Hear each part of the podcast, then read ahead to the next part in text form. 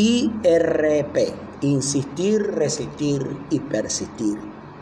En el día de hoy queremos poner en los corazones de todos y cada uno de ustedes la reflexión que corresponde a este día.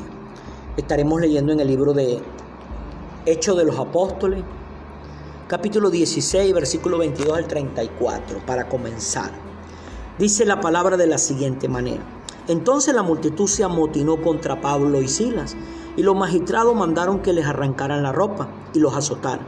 Después de darle muchos golpes, los echaron en la cárcel y ordenaron al carcelero que los custodiara con la mayor seguridad. Al recibir tal orden, esto los metió en el calabozo interior y les sujetó los pies en el cepo. A eso de la medianoche Pablo y Silas se pusieron a orar y a cantar himnos a Dios y los otros presos los escuchaban. De repente se produjo un terremoto tan fuerte que la cárcel se estremeció hasta sus cimientos. Al instante se abrieron todas las puertas y a los presos se les soltaron las cadenas. El carcelero despertó y al ver las puertas de la cárcel de par en par, sacó la espada y estuvo a punto de matarse, porque pensaba que los presos se habían escapado. Pero Pablo le gritó, no te hagas ningún daño, todos estamos aquí. El carcelero pidió luz, entró precipitadamente y se echó temblando a los pies de Pablo y de Sila. Luego lo sacó y les preguntó, señores, ¿qué tengo que hacer para ser salvo? Cree en el Señor Jesús, así tú y tu casa y tu familia serán salvos, le contestaron. Luego les, les expusieron la palabra de Dios a él y a todos los demás que estaban en su casa. A esas horas de la noche, el carcelero se los llevó y les lavó las heridas. Enseguida fueron bautizados él y toda su familia. El carcelero los llevó a su casa, les sirvió comida y se alegró mucho junto con toda su familia por haber creído en Dios. Amén. Aquí podemos ver a través de estas escrituras en el libro de Hechos de los Apóstoles lo que les aconteció a este hombre llamado Pablo y a este hombre llamado Sila. Recordemos aquí ellos fueron maltratados, fueron puestos en una cárcel, fueron humillados, fueron sus manos aprisionadas con unas cadenas, sus pies, y fueron golpeados. Pero tenemos que tener presente que todas estas cosas difíciles, dolorosas, incómodas, frustrantes, le sucedieron a Pablo y a Silas no por estar haciendo algo malo, sino por estar haciendo algo bueno. Vemos que en este punto ellos ya habían predicado bastante, venían de traer el mensaje y todo comenzó por un alboroto que sucedió, aconteció en ese lugar donde ellos se, se encontraban porque ellos estaban llevando un mensaje un mensaje, el mensaje de la palabra de nuestro Señor Jesucristo, lo que Jesús había hecho en la cruz del Calvario, lo que Él había venido a hacer para esta tierra, a salvar, a sanar y a libertar. Las personas que comenzaron a seguirlo empezaron a experimentar milagros. Algunos enfermos, la mayoría de enfermos fueron sanados, fueron liberadas personas de espíritus inmundos, de demonios. Recibieron ese mensaje de esperanza que empezó a cambiar y a transformar sus corazones. Pero vemos que aquí, por causa de esa multitud que se había reunido, otra multitud se había amotinado contra Pablo y contra Sila. Habían unos magistrados allí que los mandaron a colocar en la cárcel, les arrancaron las ropas, pero también los mandaron a azotar. Y dice que después de darle muchos golpes, los tomaron y los pusieron en la cárcel. Pero el hombre que los recibió en la cárcel recibió una orden la orden era meterlos en los calabozos más oscuros y que le sujetara sus manos y sus pies. Pero en ese momento donde estaba Pablo y Sila, azotados, desnudos, sus manos con cadenas, sus pies con cadenas, allí en esa oscuridad, la actitud en la medianoche, en vez de quejarse, en vez de murmurar, en vez de, hacer preguntas. Dios, pero ¿por qué? Estamos llevando tu palabra, estamos llevando el mensaje del Evangelio, estamos hablando de lo que tú, Señor Jesucristo, hiciste en esta tierra por esta humanidad que estábamos perdidos. Ellos no empezaron a hablar de esa manera.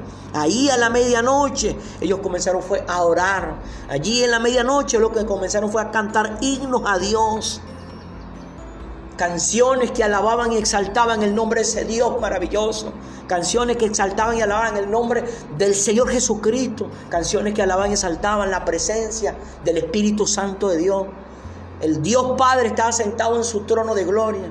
El Señor Jesucristo, su Hijo, estaba sentado a la derecha en el trono de gloria, pero allí en medio de ellos se encontraba el Espíritu Santo de Dios, que era el que le estaba dando la fuerza para orar, que era el que le estaba dando la fuerza para cantar esos himnos que saltaran el nombre del Creador de todas las cosas. Pero allí todos esos presos que estaban alrededor de Pablo y de Sila, juntamente con ellos encadenados, juntamente con ellos en esas tinieblas, escucharon, escucharon esas oraciones, escucharon esos himnos que adoraban al Rey de Reyes y Señor de Señores, de aquel que había muerto en esa cruz derramando toda su preciosa sangre, de aquel que venía a rescatar a la humanidad que estaba perdida. Pero dice que allí de repente se produjo un terremoto tan fuerte que toda la cárcel se estremeció, hasta los cimientos, las bases de esa cárcel. Pero al instante se abrieron todas las puertas de cada uno de sus calabozos y todos los presos a todos los presos se les, soltaron las, se les soltaron las cadenas que tenían en sus manos y que tenían en sus pies. En ese momento, por causa del ruido y del alboroto, se despertó el carcelero. Y al ver que todas las puertas estaban abiertas de par en par, al ver que todos los presos no estaban, se asustó. Porque él era el responsable de cada uno de los que estaban allí. Y él sabía que tenía que responder delante de sus autoridades, delante superior, de sus superiores, por todos los allí presentes. Y él sabía que tenía que pagar con su vida. Sacó la espada y estuvo a punto de matarse. Pero en ese momento que estuvo a punto de matarse, pensando que todos se habían escapado, comenzó, empezó Pablo y le gritó, no te hagas ningún daño, todos estamos aquí. Cuando el carcelero escuchó la voz, y empezó a acercarse, tomó una lámpara, una luz, porque allí estaban en tiniebla, no había luz. Y al ver que todos estaban allí reunidos, escuchando a este hombre, a Pablo y así, hablarles de Dios, él comenzó a temblar y se echó a los pies de Pablo y se echó a los pies de Sila.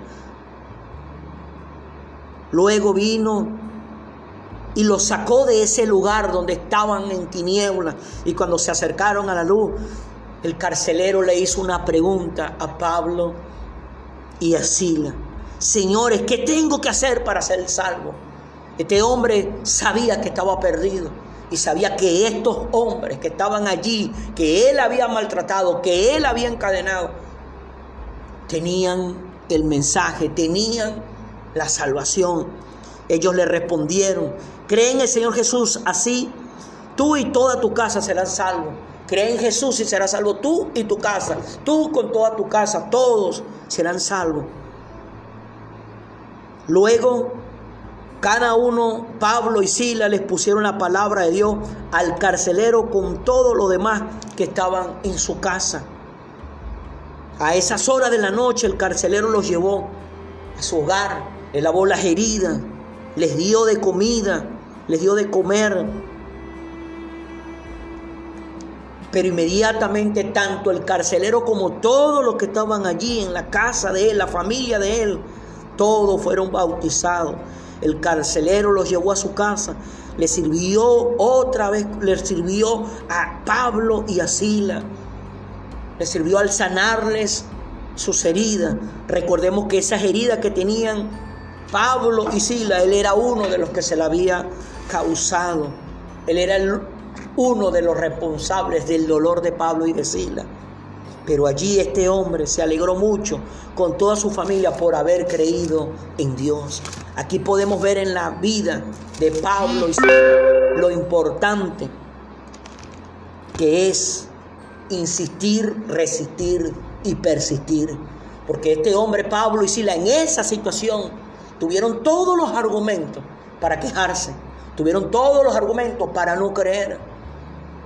Ellos no creyeron porque habían visto algo, ellos creyeron porque estaban convencidos de que aún en medio de esa situación que se encontraban, Dios estaba con ellos. Por, ello, por eso es que ellos insistieron, resistieron y persistieron. Pero mire lo que dice el libro de Apocalipsis, capítulo 3, versículo 19 al 22. Allí se encuentra el mensaje de Dios a las siete iglesias. Mi pastor siempre nos ha enseñado que este mensaje que aparece allí en Apocalipsis a esas siete iglesias se refiere a siete temporadas de la iglesia sobre esta tierra antes de la venida de Jesús por su iglesia, por su pueblo. Pero aquí en el versículo 19 del capítulo 3 de este libro de Apocalipsis está el mensaje a la última temporada de esa iglesia sobre esta tierra, la iglesia de la Odisea. Dice así, yo reprendo y disciplino a todos los que amo. Por lo tanto, sé fervoroso y arrepiéntete. Mira que estoy a la puerta y llamo. Si alguno oye mi voz y abre la puerta, entraré y cenaré con él y él conmigo.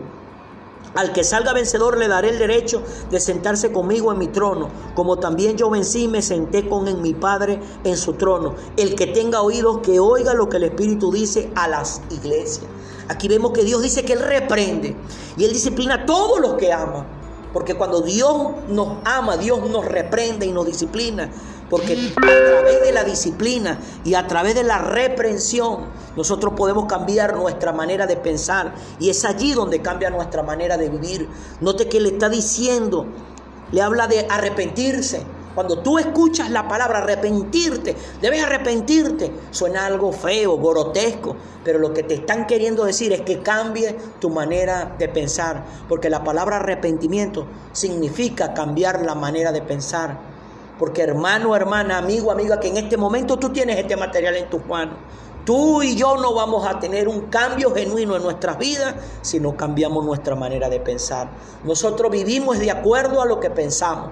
Por eso, si nosotros en este punto estamos viviendo cosas que no están bien, solo debemos cambiar nuestra manera de pensar para que comience a cambiar nuestra manera de vivir. Yo amo y reprendo a todos los que, yo, yo reprendo y disciplino a todos los que amo. Por tanto arrepiéntese, pero dice, aquí hay una parte donde dice, yo estoy a la puerta y llamo. Dios a la puerta afuera, estaba tocando. Si estaba tocando es porque estaba fuera de la iglesia.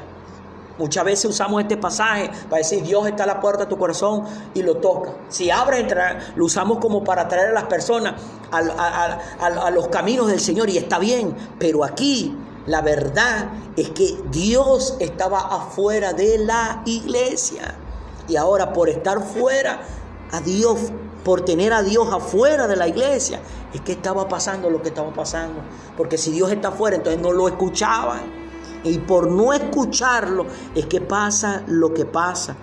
Cuando escuchamos a Dios, aprendemos a ser insistente, resistente y persistente. Dice, al que salga vencedor le daré derecho de sentarse conmigo en el trono de gloria. Yo vencí. Ahora, ¿por qué Jesús venció? Porque Jesús fue insistente. Jesús fue resistente y Jesús fue persistente. Dice, el que tenga oídos, que oiga lo que el Espíritu dice a la iglesia. Dios nos está hablando cada día a través de su palabra. Y ese mensaje que Él está trayendo a todos nosotros es que debemos aprender a insistir, a resistir y a persistir. La palabra insistir en el diccionario dice repetir o hacer hincapié en algo. La palabra resistir dice aguantar, soportar, combatir las pasiones, deseos, etc. Oponerse con fuerza a algo. Y la palabra persistir significa mantenerse firme o constante en una cosa, durar por largo tiempo. Ahora, entre insistir y persistir se encuentra el resistir. Una persona sin Dios puede insistir y puede persistir, pero una persona sin Dios jamás podrá resistir. Y el secreto de todas estas cosas es resistir. Y entonces para que tú y yo podamos resistir tenemos que darle cabida en nuestra vida a Dios. Eso es lo que nosotros podemos ver en esta historia de Pablo y de Sila. Estaban haciendo algo bueno, y por hacer algo bueno ellos fueron encarcelados. Pero la actitud de ellos no fue de queja, no fue de murmuración, no fue de hacerles preguntas a Dios por qué estamos pasando ese momento, no. Porque notemos algo en esta historia que acabamos de compartir. Si Pablo y Sila no hubieran llegado a la cárcel, el carcelero, la familia del carcelero y todos los allí presentes no hubieran tenido la gran oportunidad de oír la palabra de Dios, la gran oportunidad de oír lo que Jesús había venido a hacer a este mundo al derramar su preciosa sangre en la cruz del Calvario y salvar sus almas, sanar sus corazones y libertar sus vidas. ¿Te das cuenta la importancia que hay cuando insistimos, cuando resistimos y cuando persistimos? De verdad yo no sé qué sea mi hermano, mi hermana, amigo o amiga que en este momento tienes este material en tus manos. No sé lo que tú estés viviendo o atravesando en este momento, pero lo que sí sé es una cosa. En este momento tú puedes abrir tu corazón y permitir que Jesús entre en tu vida. Así como el carcelero cuando le preguntó a Pablo y Silas, hermanos, ¿qué debo hacer para ser salvo? Cree en el Señor Jesús.